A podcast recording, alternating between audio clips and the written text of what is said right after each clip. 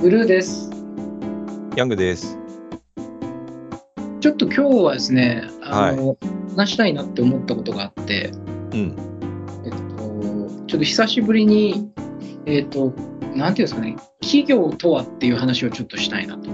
企業とは、会社とはっていう話。会社とは？なるほど。うんなんかそういう曲が昔ユニコーンにありましたね。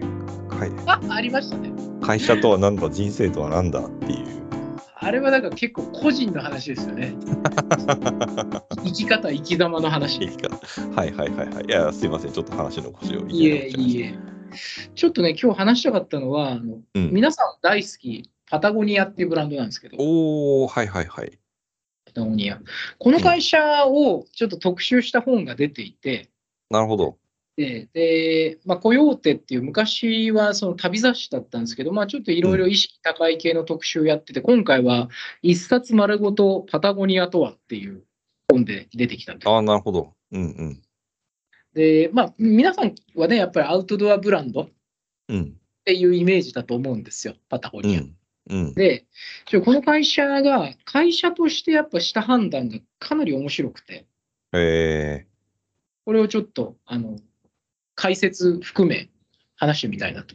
ー、じゃあ、久々の教えてブルーっていうフォーマットで、パタゴニアの面白さについて教えてということでやりましょうか。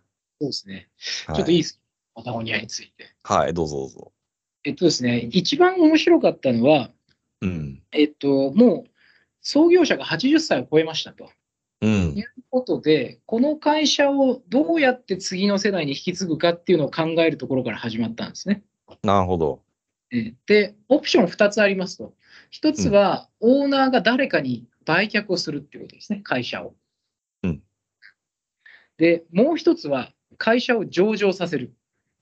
おう。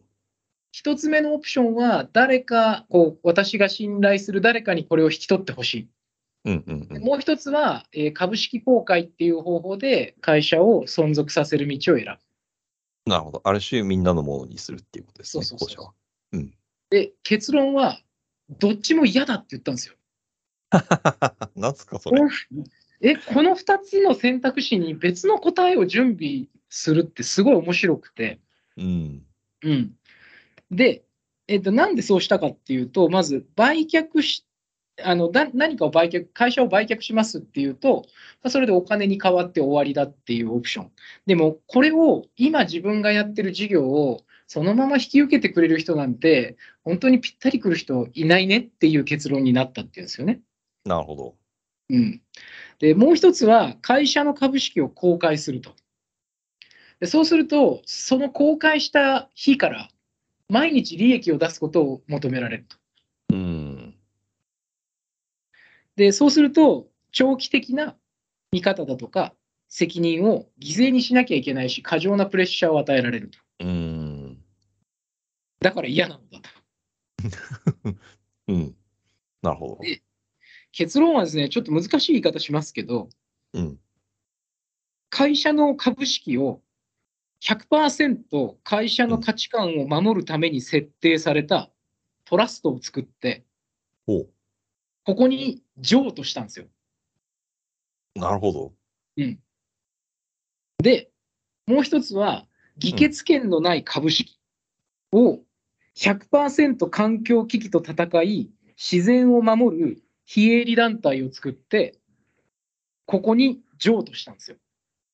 ほう。なるほど。何が起きるかっていうと、アウトドアウェアを、まあ、作って売って、そうすると利益が出るじゃないですか。うん。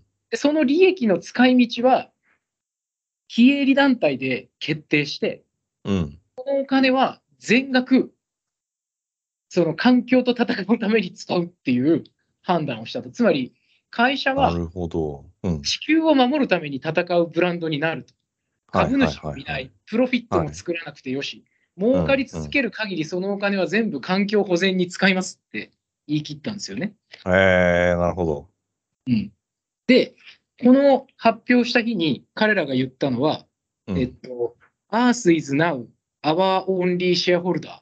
うん、あそういうことですよね。そういうことですよね。うん。そうだから自分たちの株主は地球であると。うんだ地球がやってほしいことを僕らはやれる会社にようやくなったんだと。うん。かっこいいな、それ。これすごくないっすか？うん、すごい。いや、多分ねなる、ほど。5年後、10年後、大失敗だったねって言われてるかもしれないし、うんあるいは大成功だったねって言われてるかもしれないけど、うん、このリスクの取り方はすごいなと思ったんですよ。うん、確かに。まあ、一人で作った会社だからできたのかなっていうふうに思う時もあるんですけど、うん、ただ、非常になんかこう、今の時代、なんかこう、格好だけで SDGs、まあちょっと誰って言わないですけども、格好だけで SDGs が、あのー言ってる会社に聞かせてやりたいとうん。いうふうに思うぐらいのセリフだなと思って。いやー、本当ですね。え、それっていつ頃の話なんですか？これね、2020年だったかな。結構最近なんですね。そうそうなんですよ。うーん、なるほど。うん。まあ、全員が全員できる判断とは思わないんですけど、でやっぱり、うん。この時のパあのプレゼンの中で、やっぱ B コープっていう言葉も結構出てくるんですね。はいはいはいはいはい。えープロフィットコーじゃなくて、ベネフィットコー、うんで、うんうんやっぱりそれをなんかものすごく体現したようなストーリーだなと思っていて、確かに。いや、でも、すごい思い切りですね。ですよそれは、何なんだろうな。他の会社も同じようなことをやり出すと、逆に成り立たなくなっちゃう世界だったりするんですかね、それって。いや、逆にね、まあ、逆にって言い方になっちゃうんですけど、このうんインタビューの中で、やっぱ CEO が言ってるのは、うんえっと、パタゴニアを作った頃は、パタゴニアを作った頃っていうか、そのアウトドアブランドとして成立し始めた最初の30年は楽だったんだっていう言い方をしていて、おおなるほど。つまりね、コンペティターがいなかったんですって言ったんですよね。うんうん。そんなことやってるやつがいなかったから、ある程度の高い値段で売れたし、ある程度ブランドのリコグニションも書かれたと。うんうんなんだけど、見てくれ、2023年をと。うん。同じような製品を同じような人たちが作って、同じ工場で作ってるんだと。つまり、うんそれによって付加価値は取れなくなってるし、いらない競争をやってるし、我々はたまたま優れた顧客がついてるからいいけど、他の人たちがやってることは地球に負荷をかけてることに他ならないっていう言い方をしてるんです。うん。逆に言うと、だから、今の現状を憂いて、こういうふうにしないと次の一手が打てないんだっていうように私には聞こえたんですよね。うん、なるほど。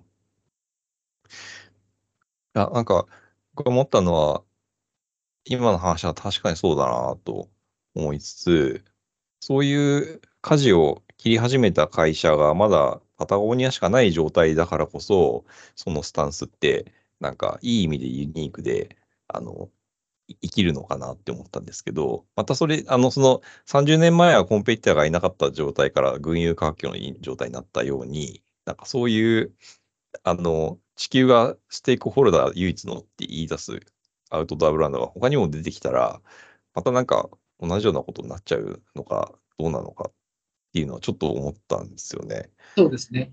なうん何年かかるかっていう話だと思いますし、うん。ただ私結構これ賢いなって思ったのは、うん、これ上場してる会社がこれをやるのは相当ハードルが高いと思ったんですよ。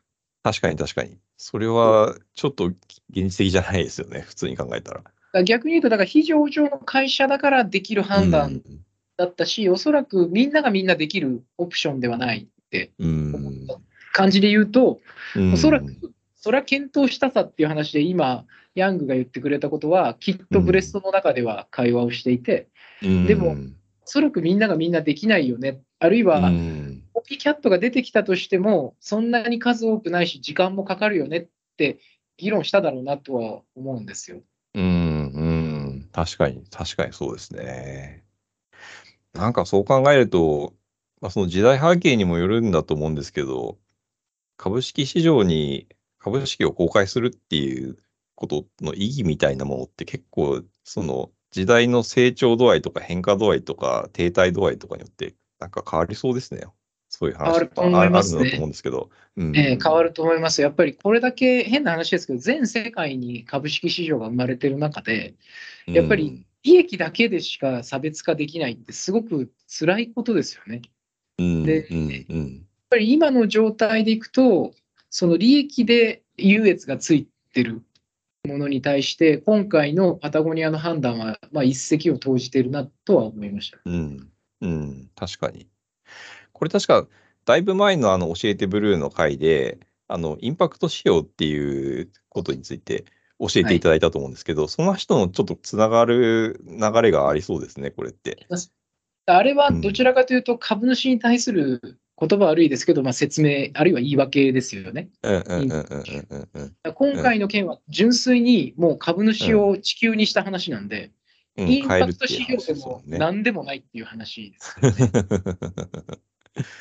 なんか、あの、単純な、その、こう、金銭的な利益で株主に還元するっていう世界じゃないものが、あの、求められ始めてるっていう意味だと、なんか、いろいろ新しい流れが、このパタゴニアの例しかり、インパクト仕様しかりあるんだなっていうのは、改めてなんか、あの、お教えてブルーに一貫する、なんか一つの流れとしてあるなと思いました。結構ね、これ本の中ではインタビューも面白くて、うん。やっぱりコロナ禍で辛かったブランドなんですって、最初。ああ、なるほど。でコロナ禍においてやっぱり稼げなくなっちゃった時に、うん。昔からいる従業員に去ってもらったっていう言葉があるんですよ。要は早期退職を募集した。なんで、まあ、さもちろんパッケージも良かったんで、30年、40年働いた人たちが、まあ、企業を去っていく、まあ、そういう意味ではお互いあの理解し合って去っていったんだけど、まあ、それによって、やっぱ会社がものすごく若返ってしまったと。なるほど。で、うん、若返ってしまったことによって、この組織の哲学だとか文化だとかっていうものが引き継がれてない状態にある中で、どっちに舵を切ろうかっていうのを悩み始めたって言ってたんですよね。そうか。なんかその背景も合わせて伺うと結構深い話ですね、これって。そう、結構深い話で、やっぱりそうんの人類だったり動物っていうのは、やっぱり何らかのストレスの環境の中で、その突然変異が起きて成長していくもんだとするならば、やっぱり、り10年に1回ぐらい大きく変えなきゃいけないんだっていう言い方をしていて、で今回はまさにそのストレスをかけて、組織そのものをもう一段成長させるタイミングなんだっていう、け結構ここね、深い話だなと思いました、正直。なるほど。そのメッセージを経営企画部の隣の会議室でブルーが喋っ喋っているっていう、このこの構図もなかなか味わい深いですね。なかなか味わい深いと、味わい深い。えー思いうん思い出になるんじゃないかなみたいなところですよね。はい。この後ろのドアをちょっと開け放って話された方がいいいいんじゃないでしょうかっていう。その方がいいかもしれない。その方がいいかもしれない。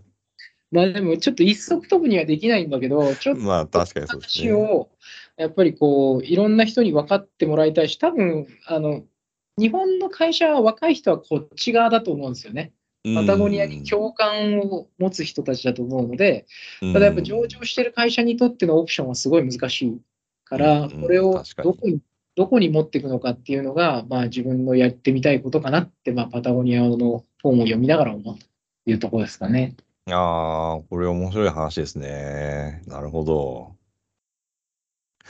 これなんか、あれですね、本当に、ちょっと、ちょっとしたビジネスケースとして、なんか、題材になってもっと拾ったらいいですね、うんこういう話って。これ多分ですね、うん。誰も怖くてまだ発言できない。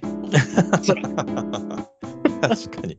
ちょっと毒薬風味ありますね、これ、ね。ありますよ。これ、変にコメントすると、その人の評価に関わるぐらいのうん。うん内容だと思うので、うんみんな悩んでんだろうなって思って、そういう意味では、コヨーテ、よく、よく書いたねっていうのはちょっと。確かに。確かに。まだまだ劇薬ですね、これは。はい。ということで、今日もありがとうございました。あ、面白かったです。ありがとうございました。